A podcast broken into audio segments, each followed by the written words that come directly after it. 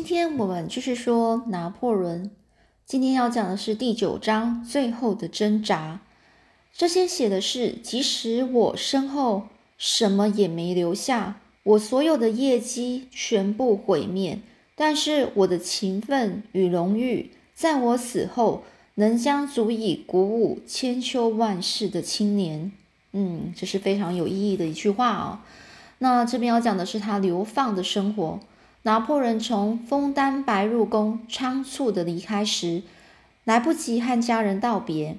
皇后玛丽呢，之前呢已经在，就是在这之前呢，已经带着这个罗马王离开巴黎，到他分封的分封在意大利的这个帕尔帕尔马领地。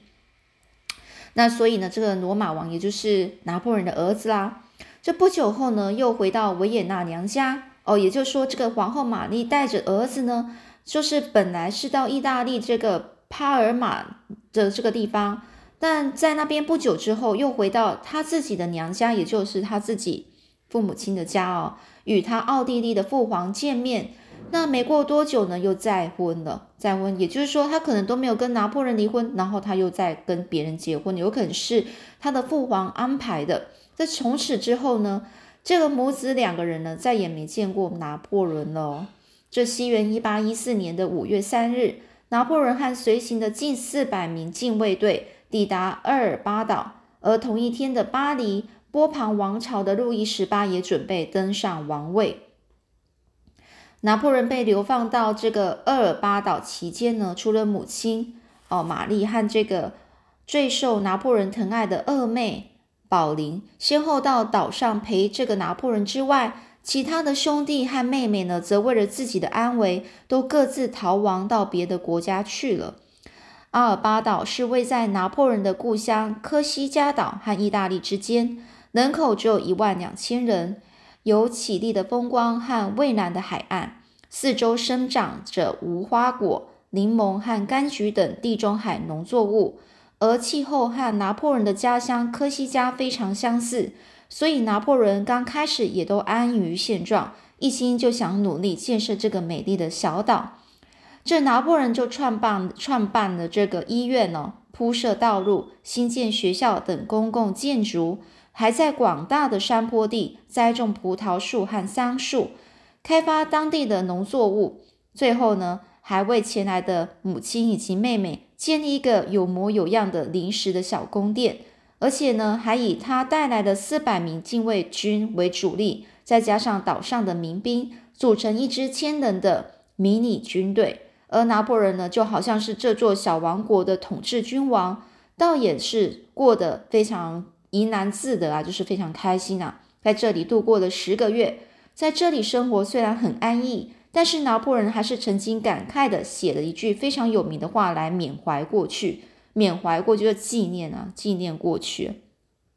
他就说，在我看到厄尔巴岛之前，我曾所向无敌呀。也就是说，在我才没看到，就还没来到这个厄厄尔巴岛之前呢，他是很强的哦，他自己是非常强的。其实呢，这拿破仑心里最挂心的还是妻子玛丽，还有儿子，罗马王。无论呢，这拿破仑写了多少封信给玛丽，请这个想要请这个玛丽呢，这个。他的这个，呃，这个公，呃，这这这个他自己的妻子啊，带着他的儿子啊，到岛上一起相聚。但是他的信呢，全部都被奥地利首相梅特涅和皇室给没收了。迟迟等不到回应的拿破仑呢，每当夜深人静时，对妻儿的思念啊更加强烈。好想你们呐！这几度呢，流下身为丈夫和母亲父亲的眼泪，很想再见到他们一面。在同时间的法国巴黎呢，这个路易十八即位了，再度恢复旧有的波旁王朝的光荣。虽然路易十八是位无人又傲慢的统治者，不过他也知道，从法国大革命到现在，国内经过二十多年的开放改革的思想已经深植民心。如果要恢复过去君王封建政权，一定会引起国内人民大规大规模的反抗，所以一切都不能过于躁进啊！躁进就是不能太急呀。可是呢，随着这个路易十八回国的一些贵族们可管不了这么多啊，他们一直希望能够恢复过去分封的领地还有特权。这些做法的确让法国人民深感到不深感深感到说，那种本来得来不易的自由再度受到威胁。而且呢，也渐渐开始怀念以前拿破仑治理下的法国。再加加上呢，之前对英国的大陆封锁政策解除之后，一下子英国货物蜂涌入法国，简直击垮了国内的经济啊，让很多在经商的人士给破产了哦。更别提之前受尽拿破仑照顾的军人了。现在路易十八根本没有心。照顾曾经为国家抛头颅、洒洒热血的这一群老兵啊！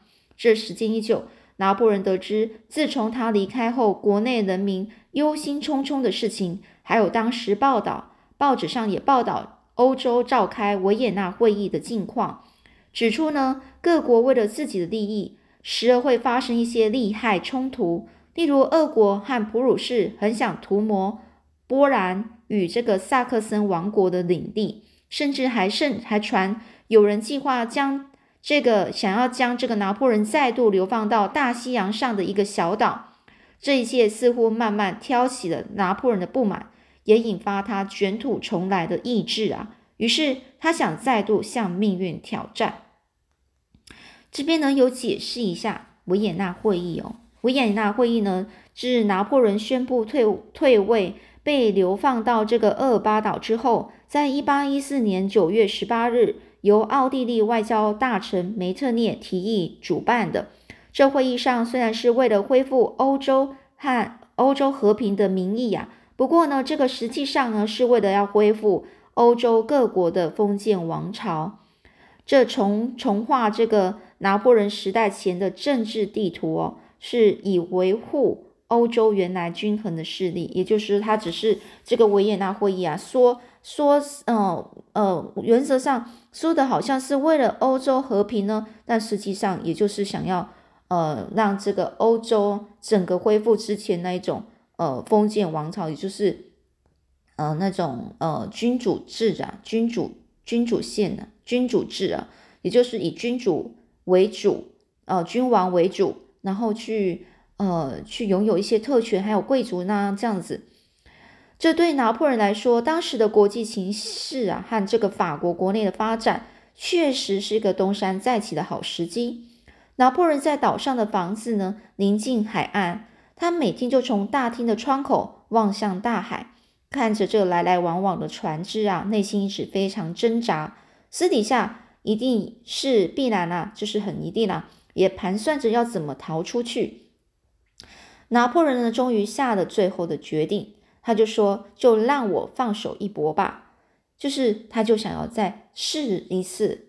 在一八一五年二月二十五日呢，拿破仑只让这个少数贴身随从、贴身的随从人员准备离开厄尔巴岛的事情。在出发之前，他先向母亲哦辞行啊，他就说：“妈妈，我还是决定回去法国，请你保守这个秘密，甚至连妹妹宝琳呢。”都暂时不要让他知道。哎，呃，我计划明天呢就启程了。嗯，等我一切都处理妥当、妥妥当啊，再想办法来接你们。一向安于现状的这个年老母亲啊，经常担心这个四处征战的儿子的安危。如今好不容易和儿子度过半年的无忧无虑的乡间生活，现在又要改变。但是他了解拿破仑的个性。一旦他决定做的事啊，谁也无法改变他既定的决心。所以这母亲听了之后，也以平和的心情告诉儿子：“那就听从命运的安排吧。看来上帝应该会让你手持利剑，战死在疆场上。我们只能够祈求上帝保佑你成功平安吧。”这拿破仑内心非常激动啊！他呢，双手环抱他亲爱的母亲，感谢他一直默默支持他，鼓励他。隔天呢，拿破仑在近千名禁卫军和科西嘉民兵的伴随下，趁着英国、法国警卫舰队不注意的时候，偷偷把船涂成英国船只的颜色，从厄尔巴岛的海岸搭船启程了。到了三月一日清晨，拿破仑的船已经到达法国南部的港口，准备登陆。随行的士兵啊，都非常开心，期盼着能再为法国闯出一片天来。听说拿破仑已经离开厄尔巴岛了，可不是吗？我还听说他已经回国了呢。哦，拿破仑皇帝真的又回来了吗？这沿路上，大家口耳相传这个令人震惊的消息，而且很奇怪的，一些怀念过去的法国民众看到这个拿破仑经过，便纷纷主动的跟着拿破仑往巴黎前进，以至于他带领的队伍人数啊是越来越多。消息很快就传回到巴黎。路易十八呢，赶紧派军队去讨伐，希望能在半路拦截这一，然后并且呢，消灭这拿破仑带领的这群民兵哦。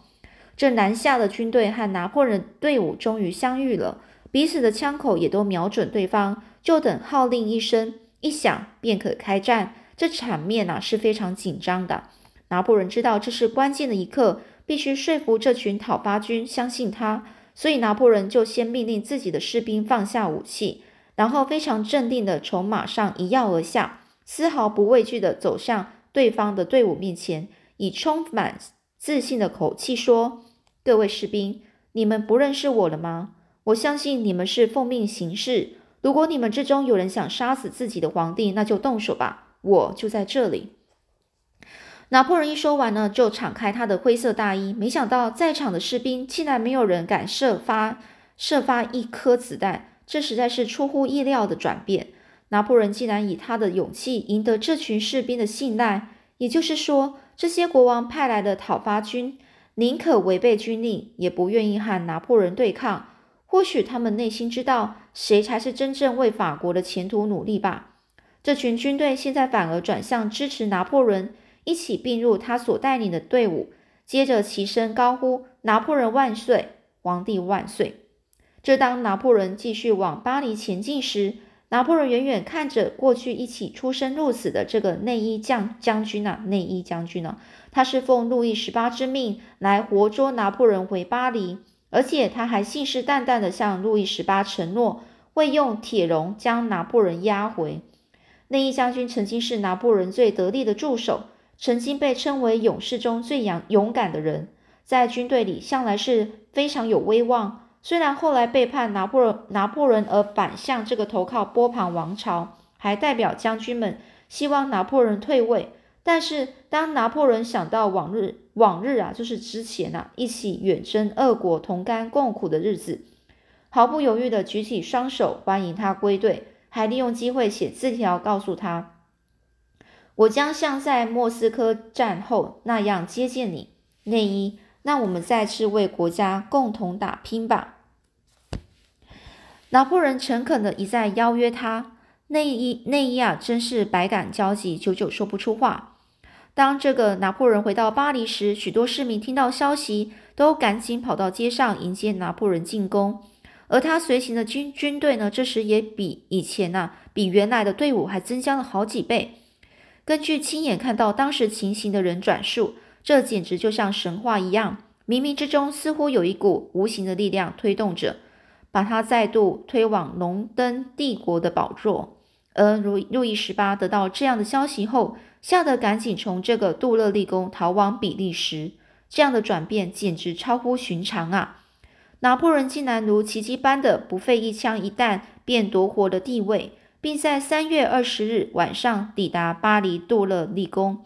此时他已经拥有十四万人的正规军，而历史上的百日王朝正式开始。不过，拿破仑自己也心知肚明啊。他虽然受到龙宫低阶层民众的支持和维护，但中上阶级以及贵族还是很敌视他，所以他必须采取比较中庸的做法来平抚平抚民心啊。不仅如此呢，拿破仑还本着既往不咎的原则向大家宣布：之前如果有因为各种因素而投靠路易十八的人，欢迎再度回到三色旗帜下。他会不计前嫌，广纳归顺的人们。这三色旗帜是什么呢？三色旗呢，是最早出现在法国大革命期间。它的国旗由右右边到左边分别分别是红、白、蓝，分别代表自由、平等、博爱。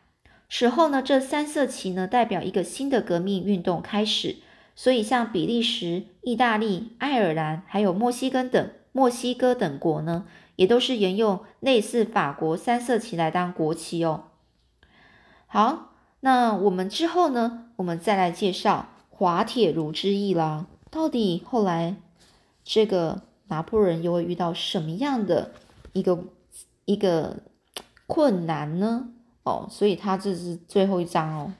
就说的是最后的挣扎是怎么样的挣扎，我们下次再说喽。